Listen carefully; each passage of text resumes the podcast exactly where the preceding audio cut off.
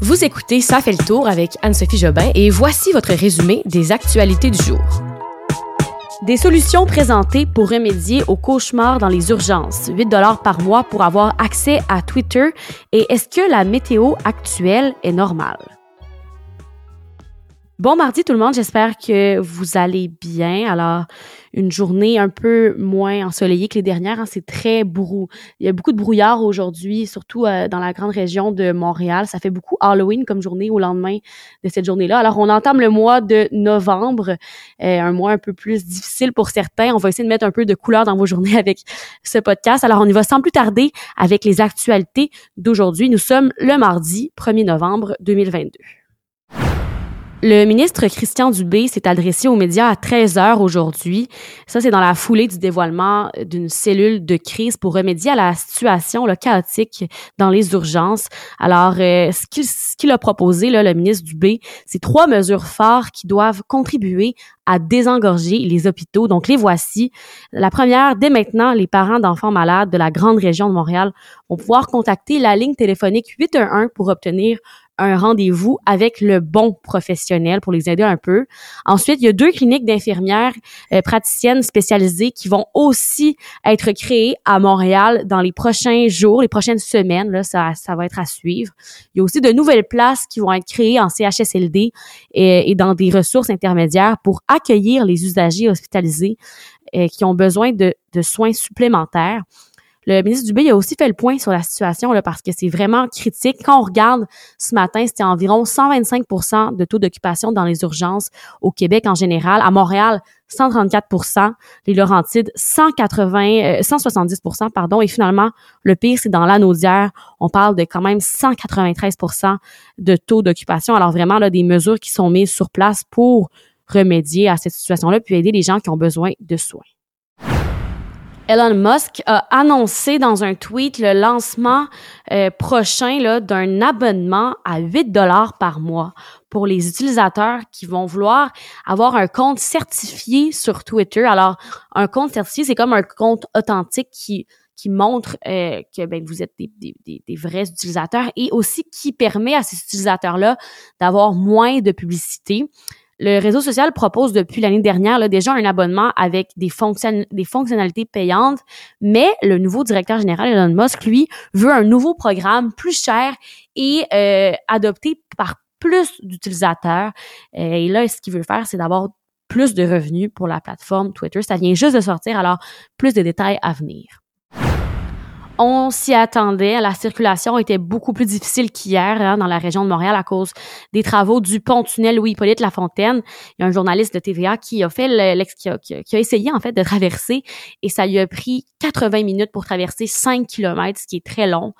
Par contre, c'était pas si pire pour euh, partir de la rive sud et se rendre à Montréal.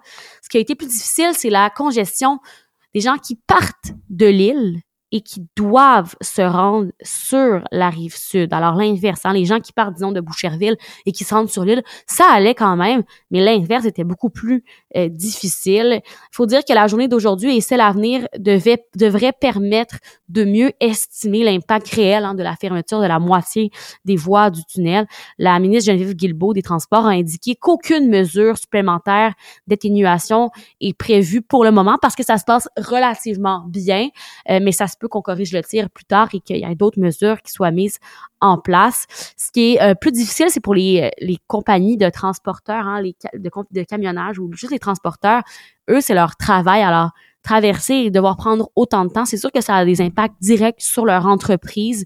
Euh, un voyage de camion de 15 minutes entre Sainte-Julie et Montréal via le pont-tunnel avait pris hier matin trois fois plus de temps à une compagnie de camionnage. Alors ça, c'est sûr que ben, c'est des factures plus chères pour ces camionneurs-là.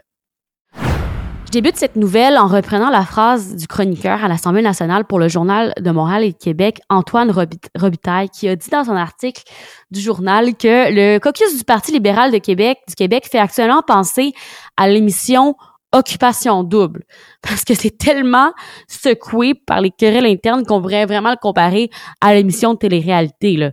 En fait, euh, ça ne se passe pas bien du tout au sein du parti et la faute est beaucoup mise sur les épaules de la chef du parti, Dominique Anglade. Le 3 octobre dernier, on se rappelle, le PLQ a subi sa pire défaite en obtenant 14,37% des voix, ce qui est vraiment pas un bon résultat pour l'opposition officielle. Faut dire que euh, notre mode de scrutin a vraiment aidé le parti à euh, à conserver son statut d'opposition officielle parce que le mode de gestion de Mme Anglade est vraiment critiqué en ce moment. Et voici le meilleur exemple. La semaine passée, la chef avait expulsé la députée Marie-Claude Nichols de son caucus en raison d'un conflit autour de euh, l'attribution des dossiers et responsabilités parmi les 21 députés libéraux. Et hier, il est revenu sur sa décision par voie de communiqué en disant que finalement, elle voulait voir Mme Nichols revenir au parti. Alors, elle a soutenu que les choses étaient allées trop loin euh, dans cette affaire. Madame Nichols, pour sa part, dit ne pas vouloir revenir au parti. Donc, on voit que c'est assez difficile euh, pour elle et on voir circuler dans les médias depuis quelques jours que plusieurs exigent la démission de Dominique Anglade hein, à la tête du parti. Euh, et elle, elle le répète, elle a l'intention de rester. Par contre, est-ce que ses membres vont l'appuyer? Ça, ça reste à suivre parce qu'il va y avoir un congrès du parti ou avoir un vote de confiance, mais ça, c'est dans un an, en novembre 2023. Donc, ça reste, ça, ça reste beaucoup de temps. Mais Madame Anglade n'a cependant pas écarté la possibilité que ce congrès puisse se tenir plus tôt. Quand je vous dis que ça va pas bien, là, entre autres, l'organisateur en chef du parti, Jean-François Helms, qui a notamment là, été au cœur de la stratégie de la dernière campagne, a annoncé sa démission samedi dernier.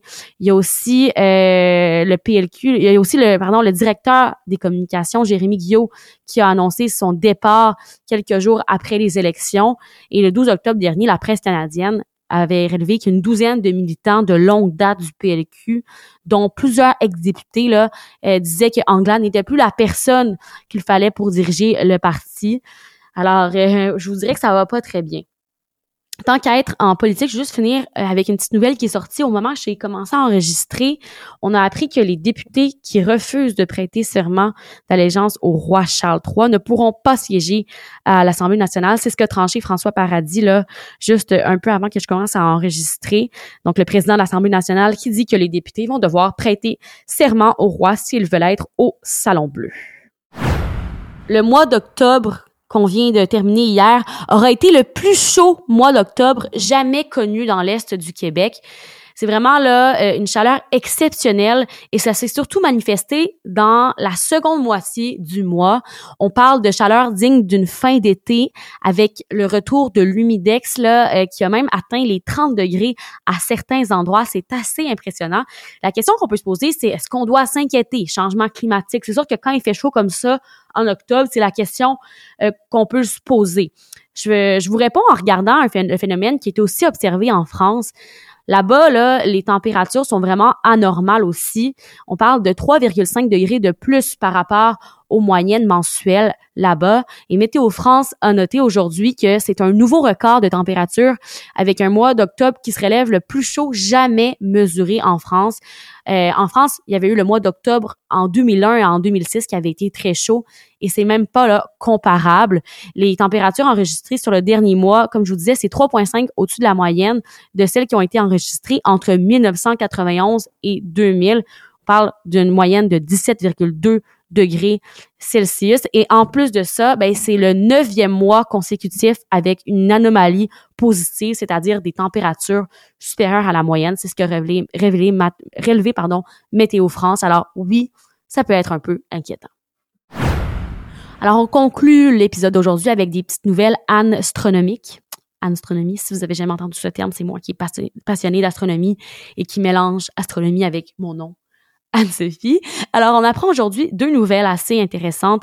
Premièrement, il y a des CF-18 de Bagotville, des avions de combat là, près de Saguenay, qui ont été appelés deux fois en six ans à enquêter sur des objets volants non identifiés, mieux connus sous le nom euh, des ovnis. La première fois, c'était en 2018, en novembre, lorsque les avions de chasse de l'armée canadienne étaient sur un objet là, euh, détecté en train de se diriger vers l'Amérique du Nord depuis Groenland. Mais bon, le rapport du euh, commandement de la défense aérospatiale de l'Amérique du Nord indiquait n'avoir rien vu venir. Alors c'est sûr que c'est, on n'est pas certain que que c'est vrai, mais c'est quand même deux fois en six ans qu'ils ont été appelés là, à enquêter là-dessus.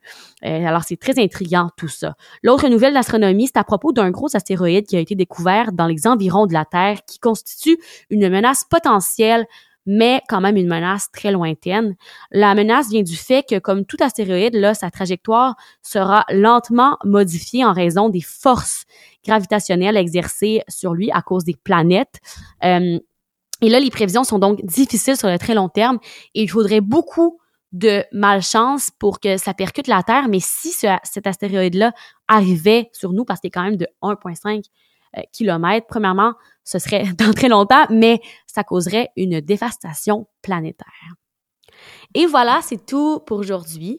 Euh, pour la dernière nouvelle que je viens de vous donner, ça fait un peu fin du monde comme histoire. Ne vous inquiétez pas, il n'y a pas d'astéroïde qui va arriver demain sur la Terre. Si vous voulez mieux vous renseigner sur la nouvelle, je vous invite à consulter l'article en bio et c'est toujours comme ça pour toutes les nouvelles. Hein. Si vous voulez plus de détails, moi c'est un podcast rapide d'actualité qui vous résume les nouvelles. Si vous voulez plus de détails, je mets toujours des liens d'articles pour vous aider à mieux vous informer. Alors, on se laisse là-dessus et on se dit à demain pour un prochain épisode de Ça fait le tour. Bonne soirée tout le monde.